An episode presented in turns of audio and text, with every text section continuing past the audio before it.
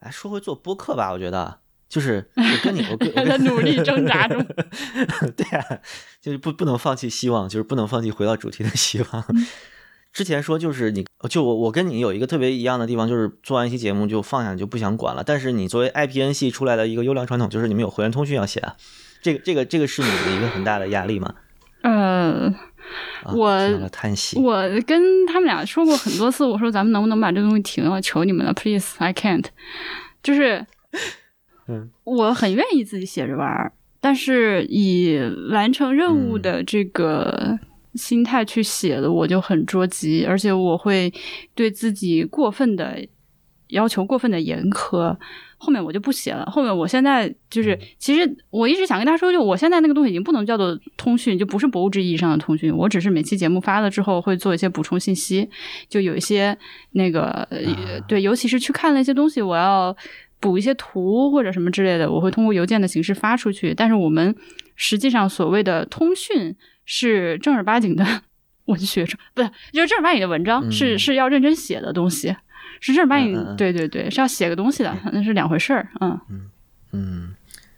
现在感觉就是不是更像一个就是给怎么说 show notes 的延展，或者说给那个。嗯，会员用户的一个，嗯，就就特别像爱发电的那种那种福利的感觉。对对对，就是多一点的信息，对，更多一点的信息是其他的听众看不到的东西。对，就是这样。我觉得这样的现在这个状态是一个让我比较舒适的状态。如果还是，而且以以因为之前是每周发嘛，我靠，那每周写一篇，这个对我来说就是死了算了，就不可能。嗯，每周这个要求是是从 IPN 时候就开始的。对啊，就是。sorry，打了个嗝，这个就是那个李如一整的呗。那你看看李如一每周写了吗？哎哎 哎，我能能能吐槽李老师吗？可以啊，他不会在意的。我我在我在 IPN 最好奇的一件事就是无次元的会员交了钱之后得到了什么？就是无空，你得到了空。这是一个非常呃 OK。而但是但是他他就半哪怕半年更新一次，他还是会念那个会员通讯和会员会费的一些就就口播嘛。我操，这就是李如一酷的地方，你知道吗？他就是 give zero fuck 啊，不对不对不对，IPN always give a fuck，就是，嗯对嗯，反正没事，他不会听到这期节目，就是就是我我特别好奇，就是我我觉得哦操，这个播客从来他妈不更新，但是他有会员会员功能，所以是不是？他只在为会员做，他我这是一个我永远不能进入的俱乐部的感觉，嗯。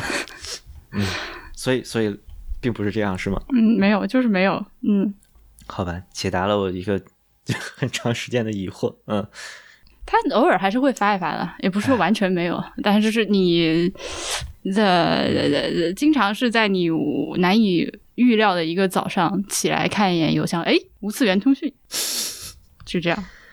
嗯，我看他后来基本上精力都在 Telegram Channel 上面去去，就是说一些不能不能描述的话了，对，对，是就是让让你们两个同时说话真的好难啊！有没有一个话题你们俩都能参与进来的？嗯，好难啊，怎么办？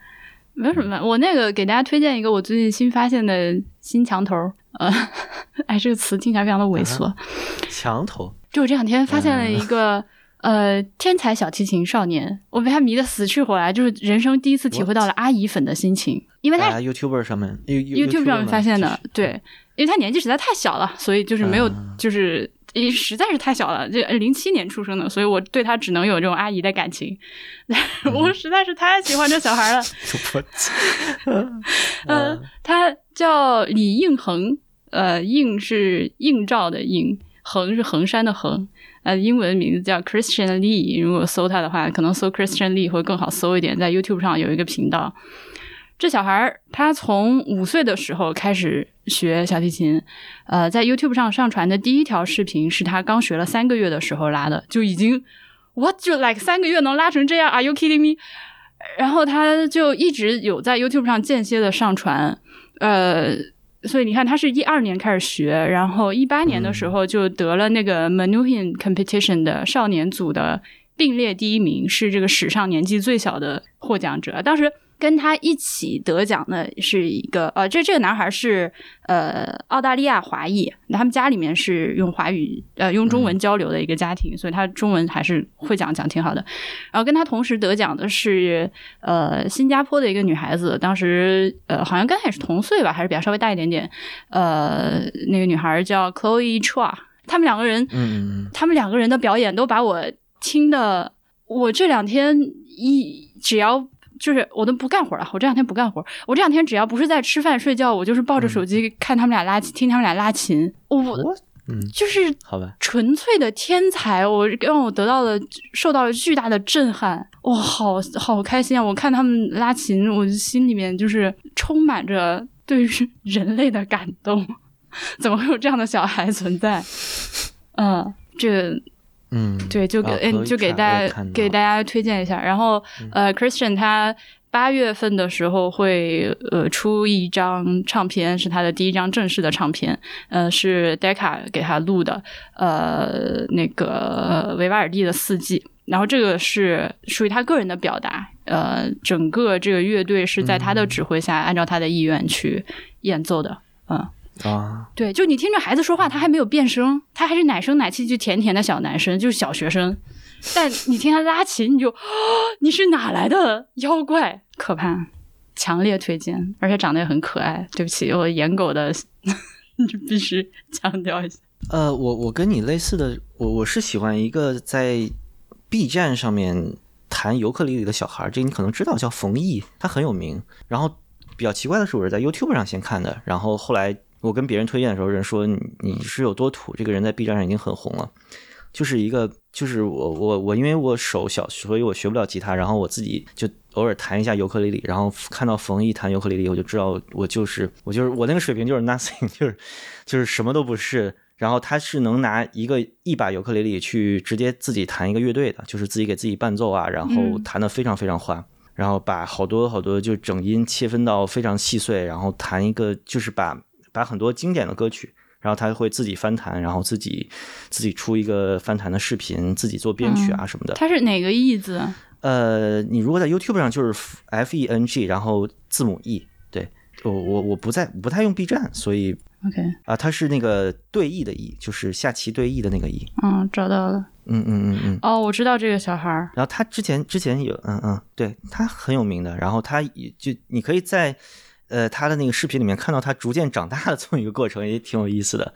就他刚开始出视频的时候，其实年纪还非常小，嗯，然后现在就已经是一个呃，已经是少年了吧，可以说。对，他也可以看到他技术精进，然后呃，就整个人的气质的一个变化。他现在就是一个很，就是就是这种乐器的那种东西已经融入他的那个整个的人格和性格里面了，感觉就他现在是一个弹起琴来非常不羁，然后很很帅气的一个小孩儿，嗯，对。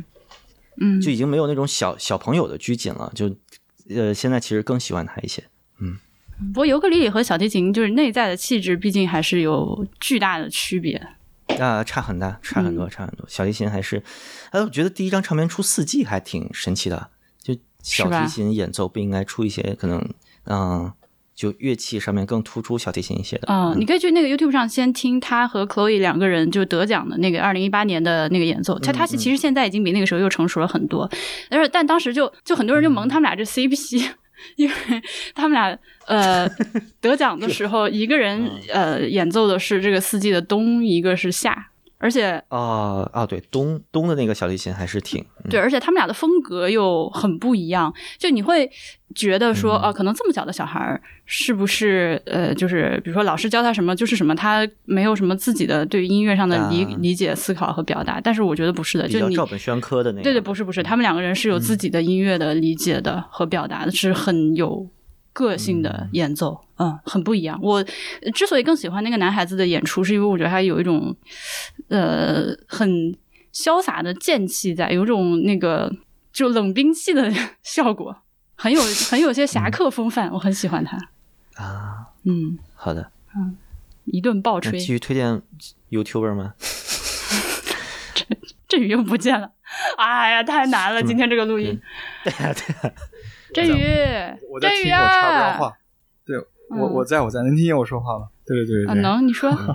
对我，没没啥没啥，插不上话，对，我就静音了，对 对，啊，嗯，哎，我发现你们两个对对于接接话这个事情强迫症比我强很多，就是我已经习惯了我们疯狂抢话，然后我在后期把这个话拆出来。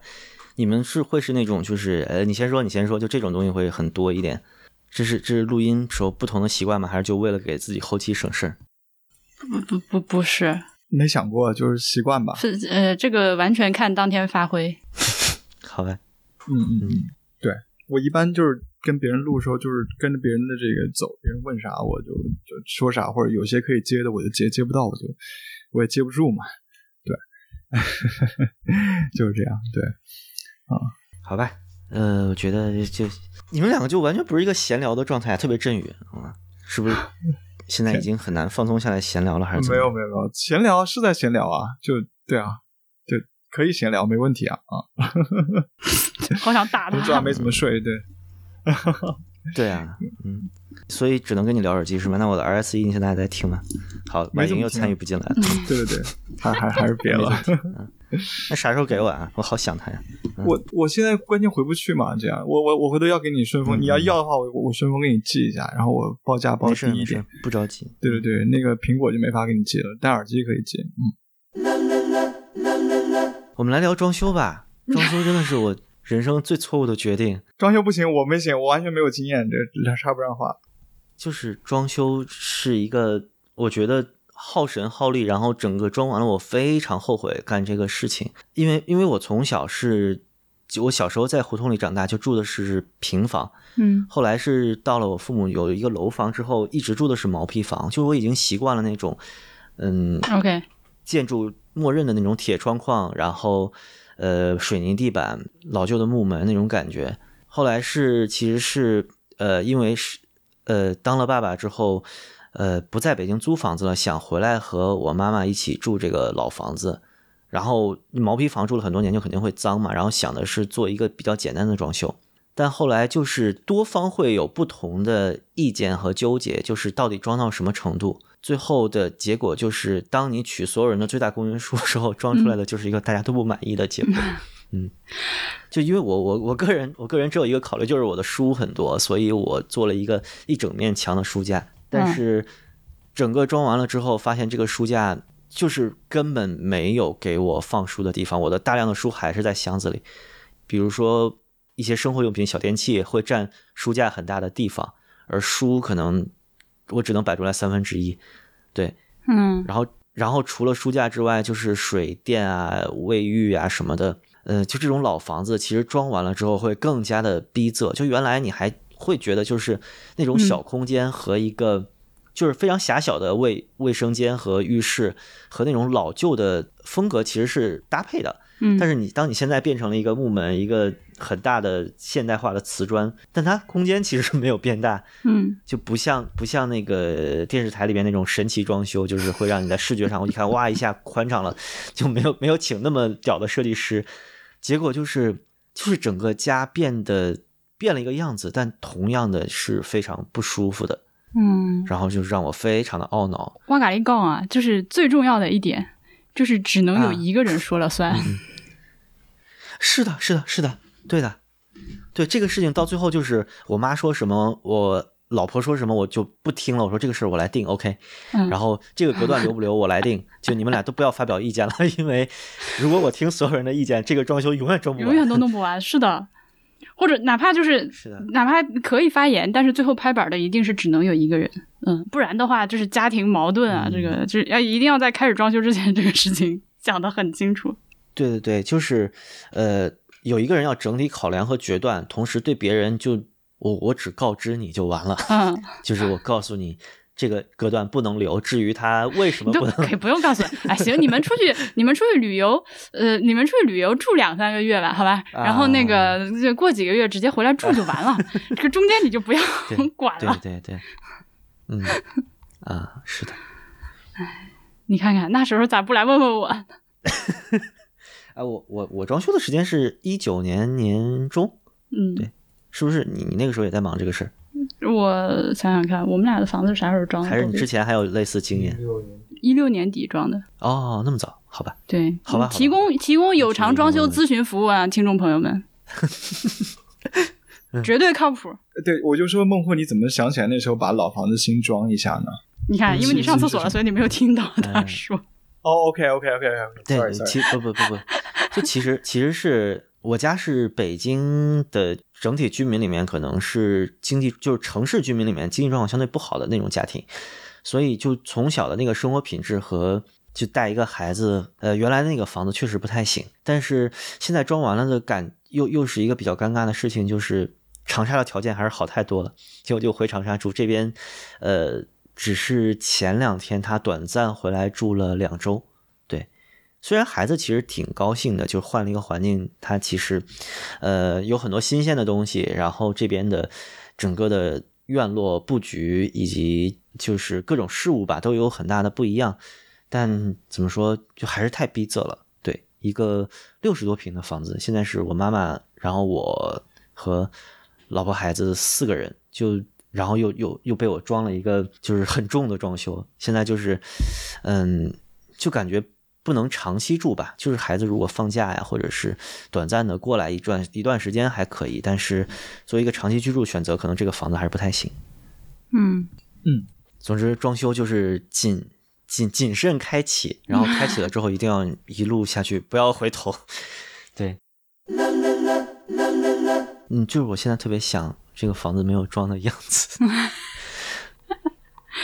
我我家的亲戚条件都比我们家好，所以我家是原来我的书都是放在不同阶段亲戚不要的书架送给我的，然后我那个非常小的八平米的房子里面有六个书架，然后就有我小时候的，在我姥姥家的书架，然后有我大姑淘汰的一些，其实像多宝格一样被改造成书架，然后后来有一些嗯红木的，就贴面的那种红木的书架，就是各种风格不一样，但是就像一个旧货市场或者旧书市场一样，我其实特别喜欢的那个感觉。但现在当整整齐规划变成了一个嗯比较现代的整体的定制的这种书柜之后，呃，我反而怎么说，就对整理它和把它收拾成一个就是漂亮的摆书的样子，其实失去了失去了一个欲望吧。就我还是会用手边的这两格，对，其他的就放着不管了。嗯嗯，也可能是因为我后来在这个房子住的少了，就是嗯，我没有长期的影响它，对，然后现在也懒得对它施加影响。嗯，我现在觉得其实只要干净好打扫，像你刚说的那种，就是随着自己的生活慢慢去增添一些不搭调的家具，那种有机的感觉是我非常喜欢的。是的，但对，只要干净就行。但是，嗯，我妈妈就是一个对于生活要求极低的人，所以已经装修完两年了。现在我家的大量的箱子还没有拆开，就是就是我我现在住在这个家里面的感觉就是刚搬进来，刚搬进来一星期，对，就是一个无限延长的 unpack 的时间。对我，我是每次从外面出差回来之后，那个箱子得可能得两两周才能把东西全部拿出来。嗯，哎，总是谨慎谨慎装修，嗯嗯，我最近在帮我大姑弄嘛，她在老口的新家，然后那个搞之前信誓旦旦的跟我说，都听你的啊，你最有经验是吧？你过去这几年 装了这么多套房子了。是啊，啥都懂。哎呀，你不在，我们的老年人咋过噻？我们啥都不懂的，那肯定是你说啥子都是啥子，都听你的。妈的，我当时就应该把这个话录音，然后他在那个杠我的时候，我就放出来给他听。他现在其实气得我头疼。我他那个房子，如果放在香港的话，那绝对是是千尺豪宅，就是超越千尺的豪宅。嗯他嗯又显小，那个我好不容易给他呃装完了窗户之后，就订窗户花了好长的时间嘛，装好了，装好了之后。他就其实一直不满意，但是憋着没敢告诉我。然后过了半个月之后，有一天，他一种非常沉重的心情和语气给我打电话：“完了，有个事儿，我这半个月吃不好饭，睡不着觉，天天都在惦记这个事儿。哎呀，我心里难受的很。我说你咋了？你这啥怎么这么严重？就是啊我都瘦了。我当时这个窗户呀。屋里腾风实在是不行，我说妈的，南北，你这个房子南北通透啊，南南南面两个大，南面两个大窗户，北面三个大窗户，怎么可能不通风？就我站在里面，然后，但是这样的，我大姑她她所谓的通风呢，是要追求一种，就是你站在那个客厅中间，有一种狂风呼啸而过的 效果。我要把家里面搞成呼啸山庄，you know what I mean？然后 我说，嗯那咋搞？那现在这个窗户都已经装好了，这窗户很贵的，都已经装好了。他啊不行，他说：“哎呀，这个房子说不好听的话，可能我以后就是后半辈子都住在这个地方了。通风这么重要的事情，他一定要。”一定要让它通风啊！我买这个房子都是看中它通风，在河边上风多大。那装窗户之前，我站到屋里头，那风呼呼声声的。现在你这窗户一装，一点风都没得，好憋呀！我说，我就妈的哪里憋了？那么大的风，那你开窗啊？对啊，把窗打开我就说我对啊对我不是是这样的，我就是说，你要按照我的标准，它那个南北方向的那个两边窗一打开之后，那个流通真的是你站在那里就能感觉到气流从你身上拂过的，但是就是不行。他喜欢呀，那就他觉得行就行啊，不是这不是他房子吗？不是不是不是，你没听没明白我的意思，就是现在这个窗户，他的意思是这个窗户开孔开太小了。他要把这个窗户，就是能打开的这个窗扇给无限的扩大，就是大到还原成这个房子还没有装修之前，还没有装任何窗户之前那种呼的那种效果。他说他去其他邻居家看，然后邻居家都是那个风啊，好大的风，外面外面那么大的风，站在屋里面一点都没有。然后他反正那天跟我说了半天，最后就是说要拆窗户，要把刚刚装好的昂贵的新窗户拆掉，然后要做成那种、啊对，就是要做成那种就是一打开之后家里面呼呼呼就是台风过境的那种。那那不是窗，那是门了，对不对？所以 这不是窗对，他，哎哎，exactly，他就是他说的是我要做成推拉门。我想我这跟他我就就为这个这句话跟他对跟他理解了半天。我说你怎么做推拉门？什么？What do you mean by 推拉门？你要把那个客客厅落地窗做成推拉门？你是是跳楼方便还是怎样？对啊，对啊，这个客人客人不是会很误解吗？哦，去你们家阳台抽根烟，然后啊，就是会有但问他的意思对他的意思是说，就是现在很就是老河口很多人家是这样的，就是装推拉门，但只是说装个护栏，反正就很丑，就很丑。嗯，所以我是觉得我。就我拗不过他，反正就是他的房子嘛，他他房随他弄呗，对他房随他弄呗，你别别别瞎操心这个，真的。他已经操心很多了，这个嗯这个不是说对他又要让我给他操心，但所有的事情都是我定的，你知道吗？然后完了之后，那个衣柜两个衣柜，我为了出于给他省钱的目的，以及由于我自己家用的是这种衣柜，我觉得非常的好用，我想让他用，就是说，呃，因为那个打一个定制的衣柜很贵嘛。全都有那个木板，所有的五金件都是要做的。我说你就不要做这种了，你就呃在这个本来要做衣柜的地方稍微砌一个十公分的那种薄墙砌起来，然后在衣柜背面的这个墙上就钉那种活动的那个钉板挂板，就跟那种商店里那种衣架一样。我家现在用的就是那种，那个真的很便宜，那个成本极低，而且做出来效果也挺好的，又特别好用，都已经商量好了，图也画好了，内部的空间也都规划好了，然后又是给我打电话，哎呀，不行啊，我看到好难受啊。这那么宽敞屋咋边这个墙一砌，看到那么杂差嘞！我说妈的，现在是半成品，你看着它一个水泥墙主在那里，你肯定难受，但它不行，就现在又把那个墙也拆了，然后要做定制衣柜，完了。卫生间我给他弄的是三分离，呃，干湿分离的那个洗手台放在外面是吧？哎呀，这个呛啊！哎呀，不行啊，我要擦。然后行行行行，那我你觉得他他整一自己就就重做了一遍啊，这不是吗？这何必让你装修呢？对吧？我就就现在去点烟点 GPG，、我说不行了，真的是，我我我已经好几天没有理他了，就你弄吧，你弄吧，你不要再来找我了。嗯，对，就就这个我觉得就赶紧尽快撒手就完了。嗯对对，就是就是有的时候，我妈其实是一个不事儿的人，但是她会就横挑鼻子竖挑眼，嗯，就是有一些话她会很不在乎你感受的说，你知道吗？嗯就是呃，其实做整体的柜子是很花钱的，然后我还做了比较好的柜子，就那个时候觉得可能是长期的住下去买一个，呃，就北京的房子也不便宜，然后要好好装一下，就做了整体的衣柜。后来我妈妈看到那个衣柜的反应是，就她是那种崩溃的反应。她说这个衣柜为什么是原木色的？然后这个木头纹为什么是竖着的？好像是，哎，等一下，我我都不知道是横着的还是竖着的。反正那那个木纹让他看着不舒服。他说这个门必须得换掉。你看谁家的木头门是这这样的纹路露在外面的？嗯，我说原木不都是这个样子的吗？原木纹路是随机的，对吧？我不能我不能我不能要求这个树怎么长。然后我妈就说不行。我说后来我就真的，他说你这个不行，我说我这可以，就是跟我说了一上午这个事情，我就崩溃的去。我就我就崩溃的去找那个 做柜子的商家，我说能不能做一个贴面儿？然后他们说倒是可以，说你要不然就我我们可以免费给你做，甚至是，然后他们拿出了那种像电光纸一样的，就是那种最便宜橱柜的那那种那种纸，你知道吗？就想就贴上。啊！我看那个之后就崩溃了，我就觉得，哎，算算算算，不用不用。然后跟我妈说，你不得，不管你挂点东西还是怎么样，你就把这个柜子忍一下。这一个柜子的木纹不值得你花这么就这么大的精力跟我吵，好吧？你就你就你就忍一下就 OK 了啊。然后就此类的事情在装修完验收之后发生了大概四五次吧，就是我妈妈会找一些就很很奇怪，我完全不会在意的地方，然后跟我 argue，然后一说就是。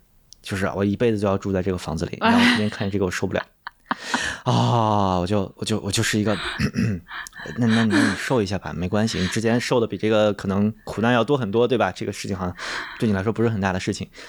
然后疫情之后，其实我和老婆孩子就回了长沙去住，因为那个时候呃不知道哪个地方会变得紧张，觉得在长沙可能就是他们那边家庭大一点，支持多一点，所以我们就回长沙了。然后这个房子就只有我妈妈住，然后。我妈妈和猫住在这里面，然后我妈妈对猫过敏，然后就是说你不要，就你快回来把这个猫带走。嗯，然后那个时候我就在二零二零年年初吧，就回到了北京，然后要隔离十四天。如果我回来是我一个移动过来的话，我妈也要跟我一起隔离。然后我妈就去我姥姥家去照顾我姥姥了，然后我一个人在这个家里，就新装修的房子里隔离十四天，就是门真的不能出那种，就是街道要给你送菜来。嗯，然后那十四天我就发现这个屋子的地漏。根本就没有做好，啊！然后这个东西我妈妈竟然忍了，就是你洗完澡之后，那个厕所是一个水漫金山的过程，她大概要用两个小时把一个两厘米深的水慢慢的漏下去，啊，对。然后我说这个事，我就打电话跟我妈吵，我说这个事儿你为什么不跟装修队的说？我说验收的时候为什么没有说？我妈说，嗯，没有啊，不就是漏水漏的慢一点嘛？你等就好了。我说不是这样的，对，就特别崩溃。然后我就自己。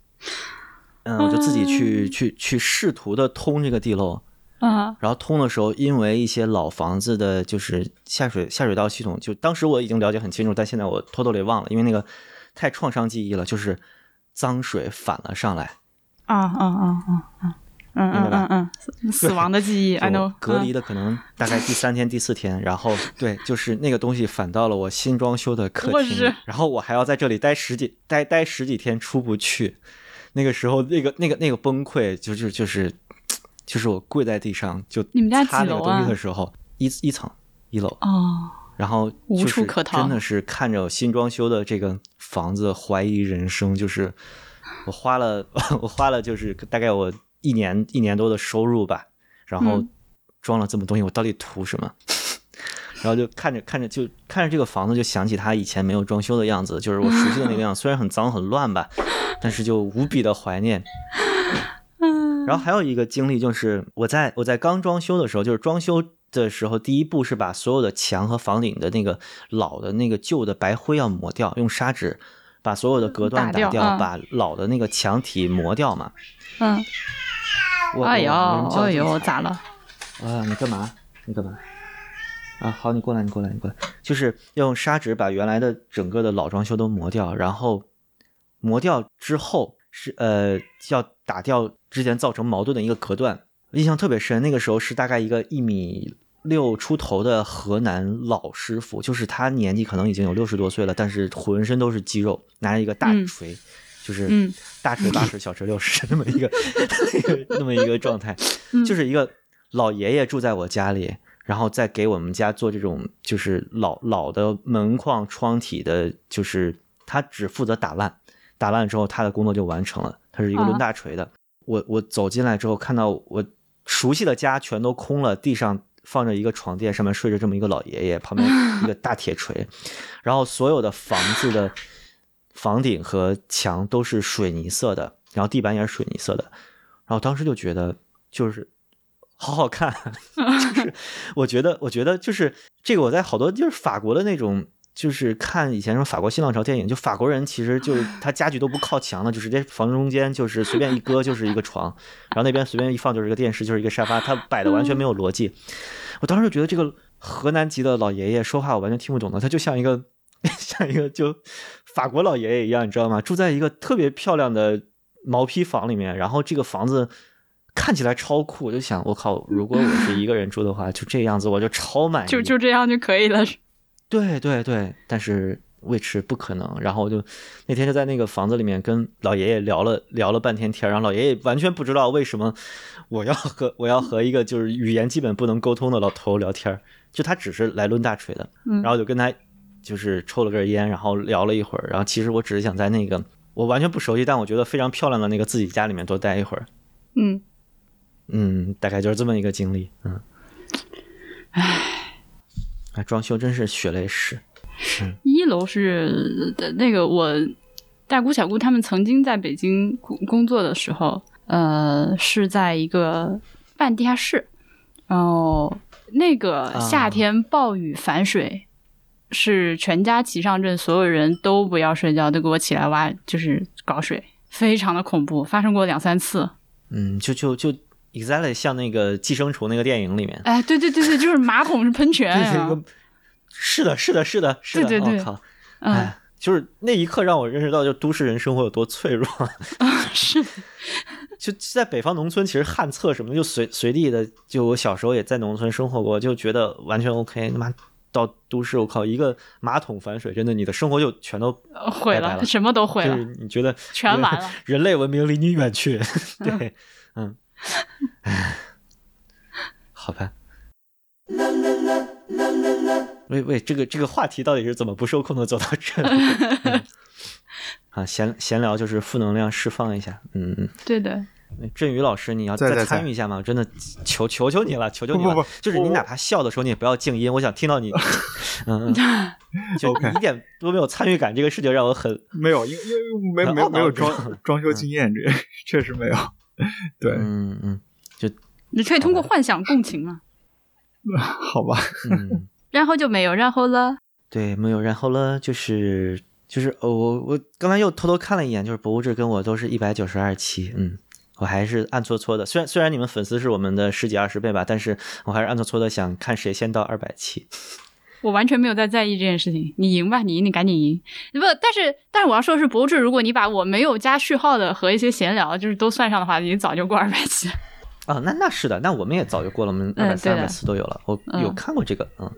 我操，你居然还看过？不是，就小宇宙有总期数嘛？哦。我没有没有一个一个数，好吧？啊，就因为博物志是一个就是。我我刚开始做飞行员的时候，就是 IPN 新推的一个，当时你们和选美一起上的嘛？对，嗯嗯嗯，我是早期忠实听众，但是一直没有买会员，不重要，因为就就我逛展还是比较少的。今天买来得及，今天赶紧的，什么鬼？怎么？就是就是你你有没有印象？你们第二期念了一个听众反馈，那个反馈是我写的，你应该完全不记得了。啊，完全不记得。I know nothing。听听完第一期之后，写写了一个很长的反馈邮件，然后那好像也是我唯一一次给博士写反馈。天惹！但我都我现在即使知道了，我也不好意思拐回去再听，就这样吧。啊，你你会你会就是听以前的节目会羞耻感爆棚吗？呃，我听可能二十期之内的节目没有什么羞耻感，甚至觉得挺好听的。但是再往前的节目就会有很强烈的羞耻感。嗯，而且就博主的前几期就是，如果你要折磨我，就是 地下党把我抓起来，是就不用给我上老虎洞辣椒水，你给我放博主前两期的节目，我说我什么都说，我招了。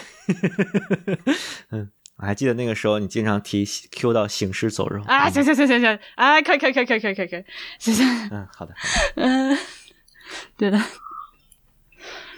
啊，行尸走肉是好的，啊，前几季都很好的。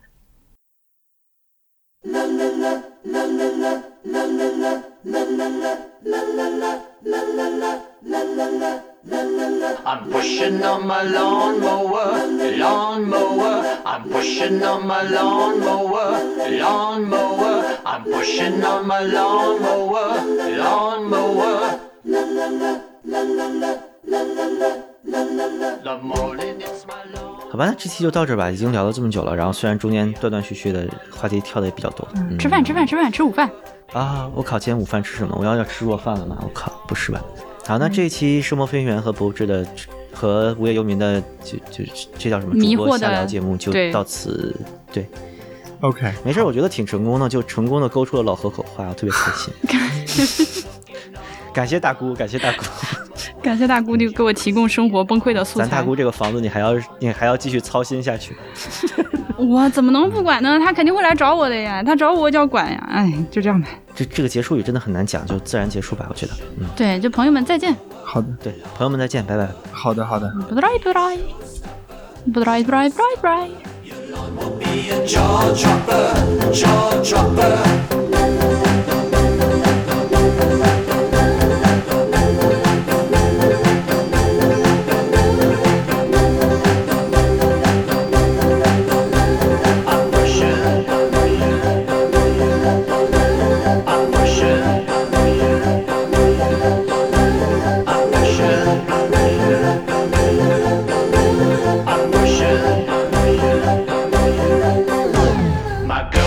Is from Andover, Andover.